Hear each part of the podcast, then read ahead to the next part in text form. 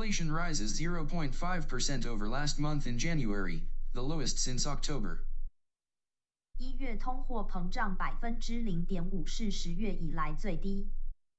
The latest data on the U.S. economy shows that inflation picked up in January, defying optimism from investors and officials over a steady move lower seen in recent readings. According to government data, the Consumer Price Index, CPI, for January showed a 0.5% increase in prices over the past month, an acceleration from the prior reading. On an annual basis, CPI rose 6.4%, continuing a steady march down from a 9.1% peak last June.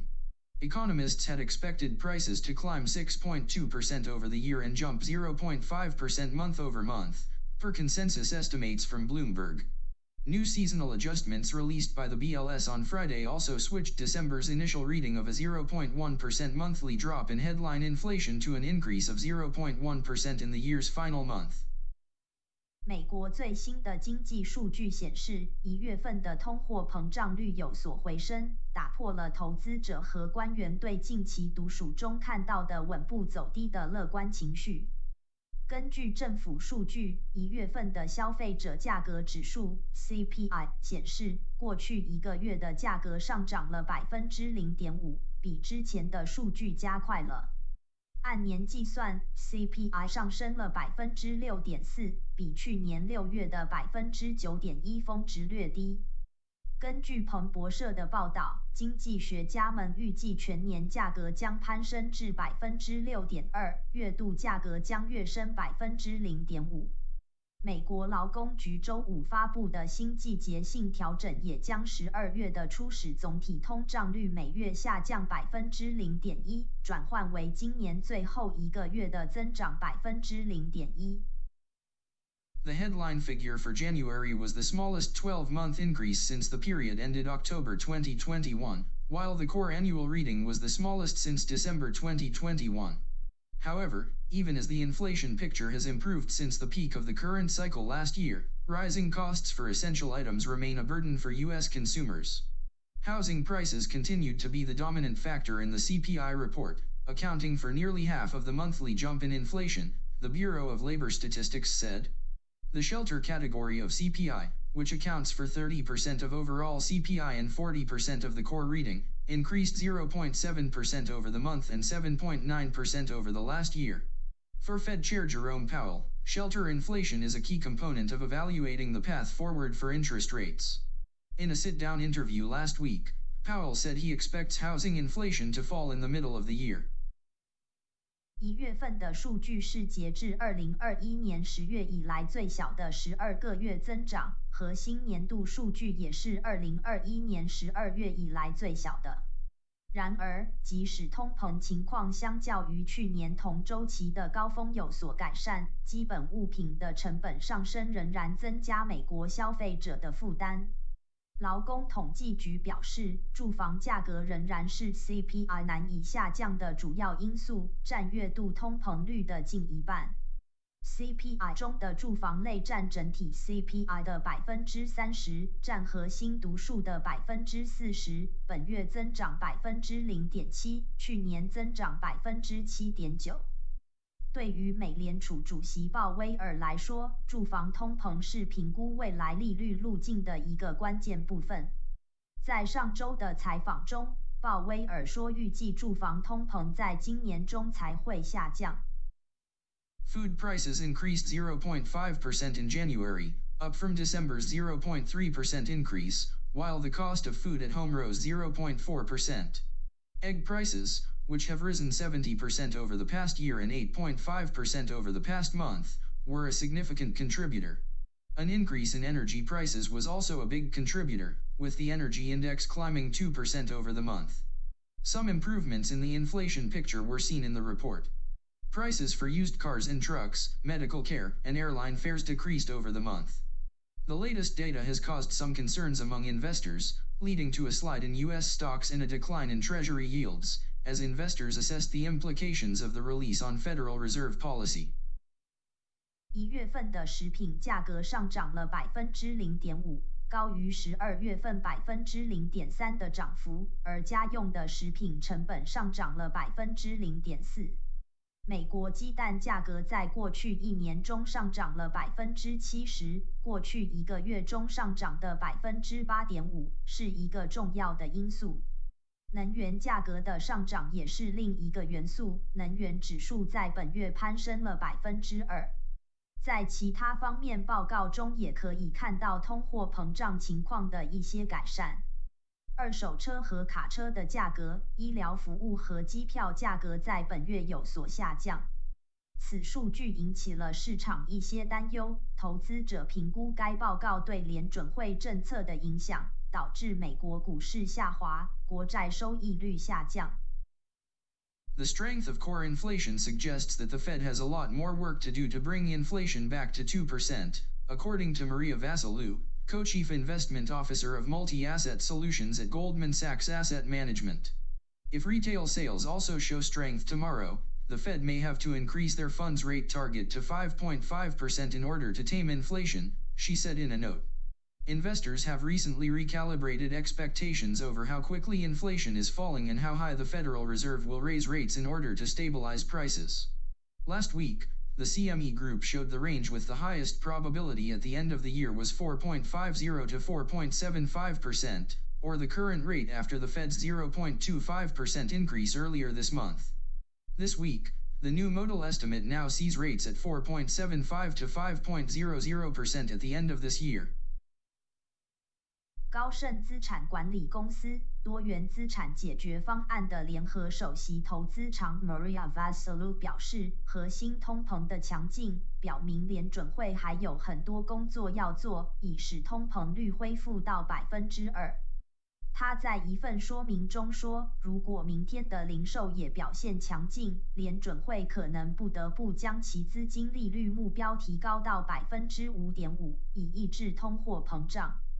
投资者最近重新调整了对通膨率下降速度以及对联准会为稳定物价将加息更高的预期。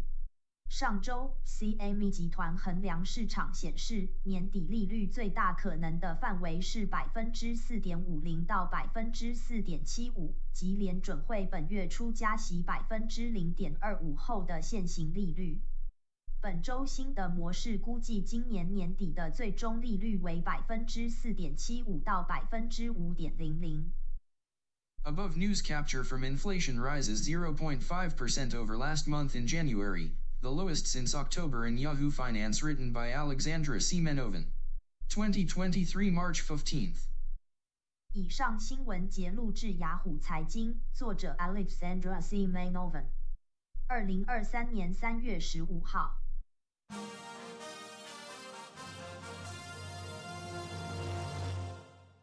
Biggest plunge in bond yields since Volcker era on bank fears. 银行恐慌蔓延，债券值利率史诗级暴跌。On Monday, the short-term interest rate markets experienced a significant shift, with the one-day drop in two-year yields being the biggest since the early 1980s. The shift was unlike almost anything seen for over four decades, including the 2008 financial crisis and the aftermath of the September 11 terror attacks. At one point, the yields plummeted as much as 65 basis points to 3.935%, before moving to be down around 61 basis points. The moves came as traders radically rethought their expectations for Federal Reserve monetary policy in the wake of several bank failures and the rollout of a new government backstop facility. Monday marked the third straight day of massive yield declines in the two-year note, bringing the total over that period to more than a full percentage point. Demand for treasuries of all maturities surged as investors continued to flee U.S. bank shares even after U.S. regulators announced a rescue plan on Sunday evening. 周一短期利率市场经历了重大转变，两年期公债值利率的单日跌幅达1980年代初以来最大的。 这种转变几乎在过去四十多年来前所未见，包括二零零八年的金融危机和九月十一日恐怖袭击。直利率一度暴跌多达六十五个基点，至百分之三点九三五之后收复跌幅至大约六十一个基点。这种状况是交易员在几家银行倒闭和新的政府救市措施推出后，从根本上重新思考他们对联准会未来货币政策的预期所导致的。周一标志着两年期国债直利率连续第三天大幅下降，使这一时期的总值利率变化超过了整整一个百分点。由于投资者继续逃离美国银行类股，在美国监管机构周日晚间宣布救援计划后，市场对所有期限的国债需求激增。The repricing in rate hike expectations reflects the view that financial stability risks will matter more to the Fed next week than inflation rates that remain well above its 2% target despite eight consecutive increases in the target band for the federal funds rate over the past year. Economists at Goldman Sachs Group and Barclays scrapped calls for a rate hike at next week's meeting, with NatWest Group also predicting the Fed will resume reinvesting its maturing holdings of Treasury and agency debt. Nomura went a step further, calling for a rate cut in March and an end to Fed quantitative tightening. 加息预期的重新定价反映出一种观点。 对于联准会来说，下周的金融稳定风险将比通膨率更危险。尽管过去一年联邦基金利率的目标区间连续八次上调，但通膨率仍远高于其百分之二的目标。高盛集团和巴克莱银行的经济学家取消了在下周会议上加息的呼吁。NatWest 集团也预测联准会将恢复对其持有的到期国债和机构债的回购。野村证券更进一步呼吁在三月份降息，并结束联准会的量化紧缩政策。The collapse of Silicon Valley Bank last week, the first U.S. bank failure since 2008. Highlighted the fallout from higher interest rates, which spurred a dramatic tightening in financial conditions. Two other lenders, Silvergate Capital Corp and Signature Bank, also closed. This development had a significant impact on the short-term interest rate markets. Yields pared their declines somewhat beginning shortly before midday in New York, with two Treasury bill auctions drawing much higher than expected interest rates, a sign that the rally deterred some investors. Simultaneously, a report that the U.S. system of federal home loan banks was raising funds through a short-term note offering appeared to curb demand for treasuries. 系股银行上周的倒闭是2008年以来美国第一家倒闭的银行，凸显了利率上升带来的后果。利率上升刺激了金融环境的急剧收紧。另外两家贷款机构银门资本银行和标致银行也关闭了。 这一发展对短期利率市场产生了重大影响。在纽约中午前不久开始，直利率在一定程度上收窄了跌幅，两期国库券拍卖的利率远高于预期，这涨势震慑了一些投资者。同时有报道称，美国联邦住房贷款银行系统正在通过发行短期票据筹集资金，这似乎抑制了市场对国债的需求。The heavy trading volumes witnessed during the short-term interest rate market shift were estimated to be about 300% of the 10-day moving average by strategists at BMO Capital Markets. In summary, the sudden shift in the short-term interest rate markets was attributed to traders radically rethinking their expectations for Federal Reserve monetary policy following the bank failures and the rollout of a new government backstop facility. 据 BMO 资本市场的策略师估计，短期利率市场转变期间出现的大量交易量约为十天移动平均值的三倍。总而言之，短期利率市场的突然转变是在银行倒闭和新的政府支持设施推出后，交易员们彻底重新思考他们对美联储货币政策的预期。Above news capture from biggest plunge in bond yields since Volcker era on bank fears in Bloomberg written by Benjamin Purvis and Michael McKenzie. 2023 March 13th. 以上新闻节录自彭博新闻，作者 Benjamin Purvis and Michael McKenzie。二零二三年三月十三号。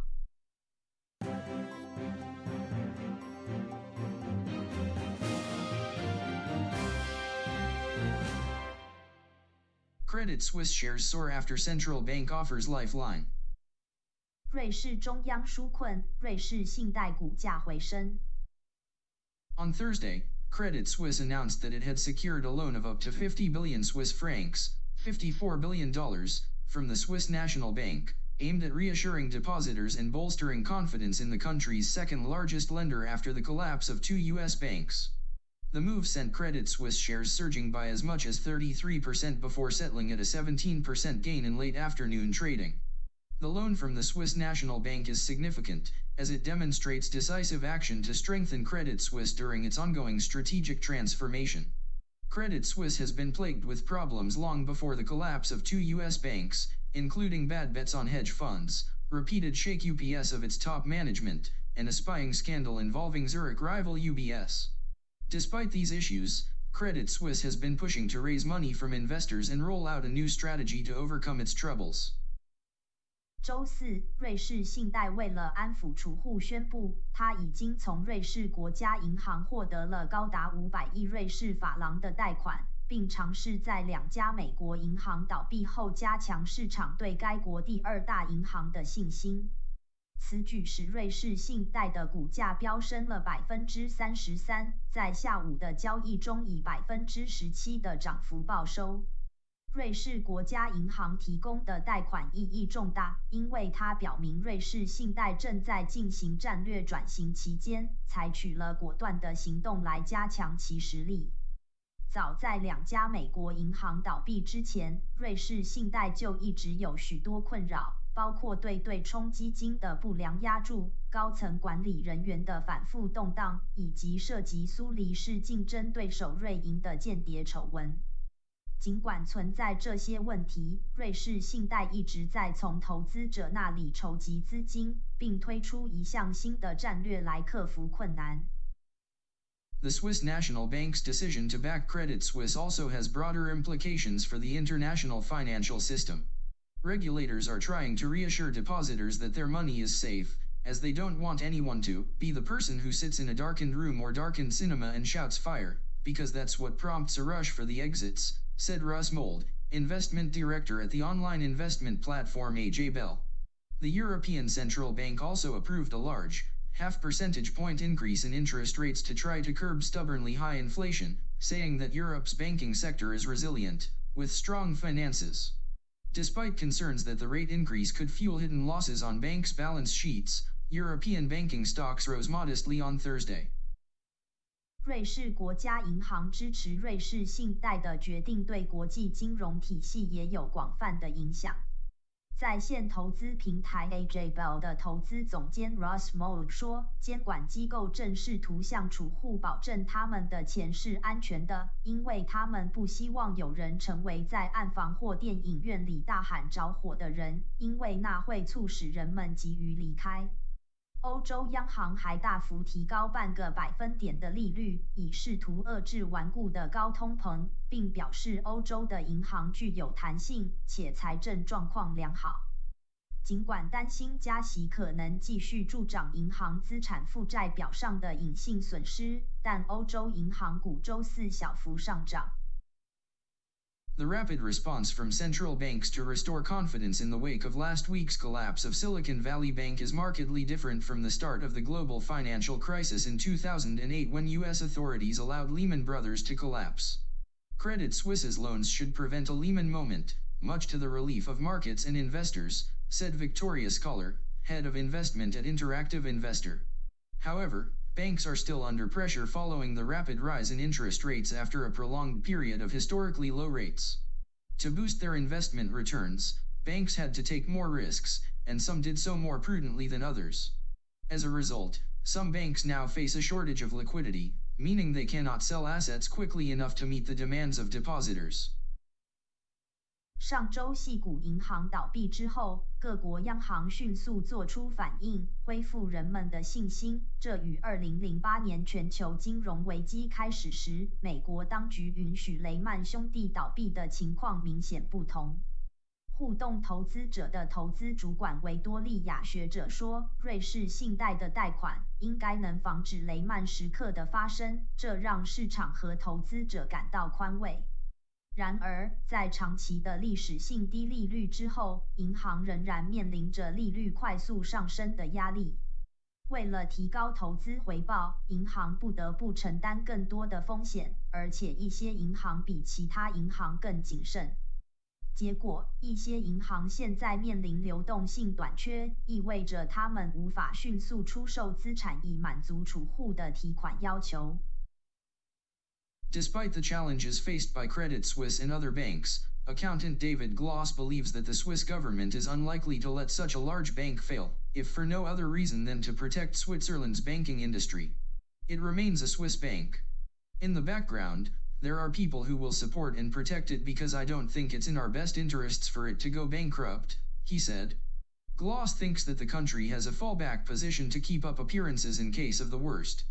We still have chocolate and cheese, anyway, to uphold our image, he said. 尽管瑞士信贷和其他银行面临着挑战，但会计师大卫·格劳斯认为，瑞士政府不太可能让这样一家大银行倒闭。如果没有其他原因的话，就是为了保护瑞士的银行业。它仍然是一家瑞士银行。在后台，有人会支持和保护他，因为我认为他破产不符合我们的最佳利益。格劳斯认为，在最坏的情况下，国家仍然要有一个后备阵地来保持其外表。无论如何，我们仍然有巧克力和奶酪以维护我们的形象，他说。Above news capture from Credit Suisse shares soar after central bank offers lifeline in Spectrum News written by Geneva. 2023 March 16th. 以上新闻节录制 Spectrum News，作者 Geneva。二零二三年三月十六号。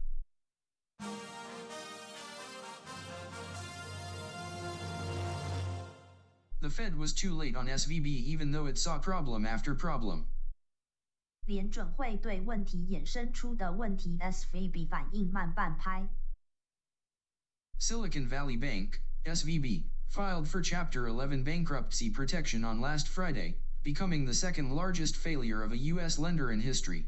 Just over a year before the collapse, the Federal Reserve Bank of San Francisco appointed a more senior team of examiners to assess the firm, who started calling out problem after problem. The upgraded crew fired off a series of formal warnings to the bank's leaders, pressing them to fix serious weaknesses in operations and technology. Late last year, they flagged a critical problem the bank needed to improve how it tracked interest rate risks, an issue at the heart of its abrupt downfall this month. 系股银行上周五申请了十一张破产保护，成为美国历史上第二大失败的贷款机构。就在倒闭前一年，旧金山联邦储备银行任命了一个更高级的审查员团队来评估该公司。他们一开始就指出一个又一个的问题。改善后的团队向该银行的领导人发出了一系列正式警告，敦促他们解决运营和技术方面的严重缺陷。去年年底，他们更指出了一个关键问题：该银行需要改进其跟踪利率风险的方式，这是就是其本月突然倒闭的核心问题。The relatively late discovery of so many flaws raises questions about whether the Fed was diligent in stepping up oversight as the firm was ballooning in size. The Federal Reserve has promised to investigate how it supervised SVB. In a twist, the San Francisco Fed's deputy point person in charge of monitoring the bank until late 2021 received a new assignment afterward, becoming the regulator's point person on Silvergate Capital Corp. Silvergate also shut this month because of similar flaws in its deposit base and the positioning of its balance sheet. SVB was a fraction of its recent size when the Trump administration and congressional Republicans led a bipartisan effort to roll back banking regulations in 2018, ending automatic annual stress testing for banks smaller than $250 billion in assets. The lender's chief executive officer, Greg Becker, had lobbied for the bill, and as the measure took effect his company's growth took off.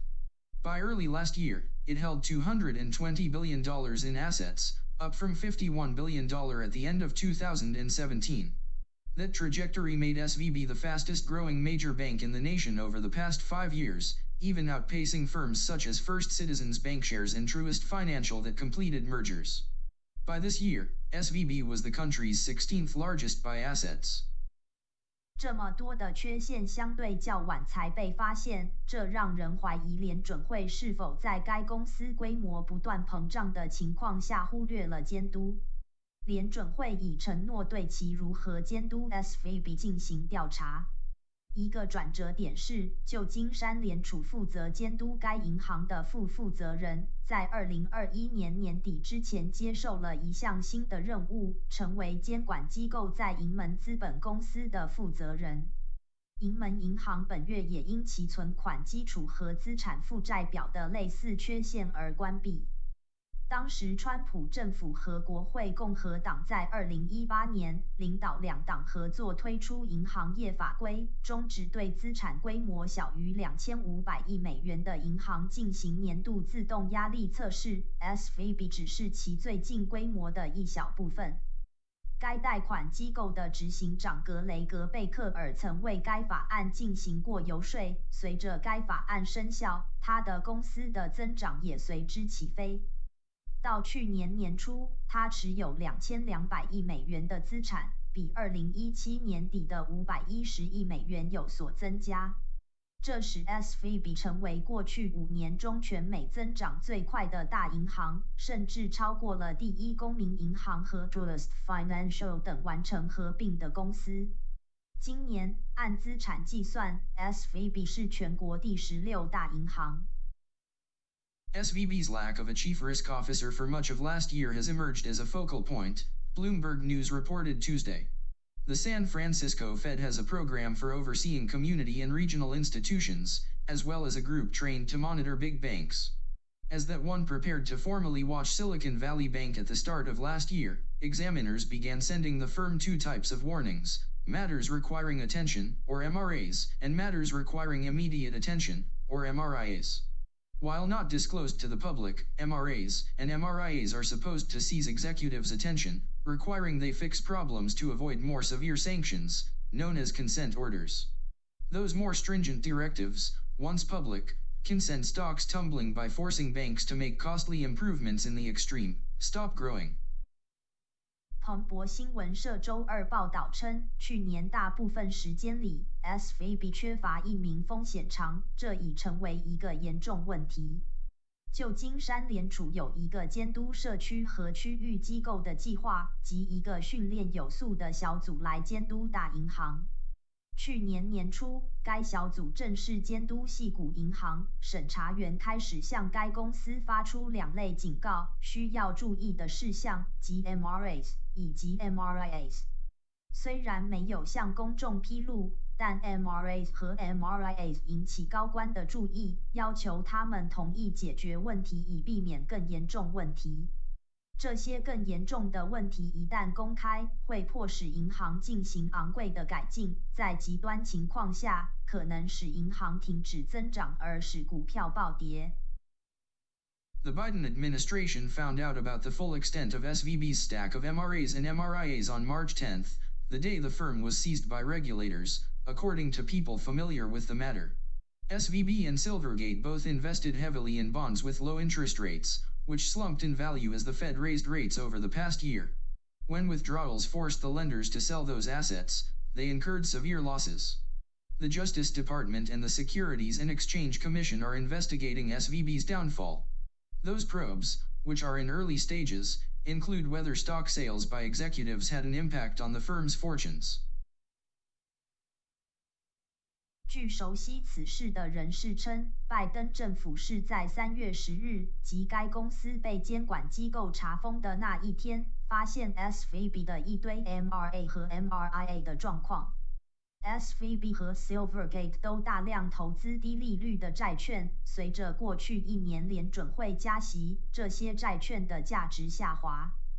当储户挤兑迫使银行出售这些资产时，他们认列了严重的损失。司法部和证券交易委员会正在调查 SVB 的倒闭。这些调查还处于早期阶段，包括高管们的股票出脱是否对公司的命运产生了影响。Above news capture from the Fed was too late on SVB even though it saw problem after problem in Bloomberg written by Alexandra Hannah Levitt, Sridhar Natarajan, and Saleha Mohsin. 2023 March 18th.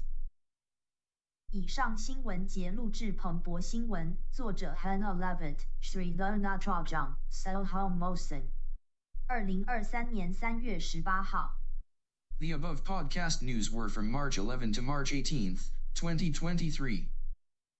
以上播报为二零二三年三月十一号至三月十八号财经新闻。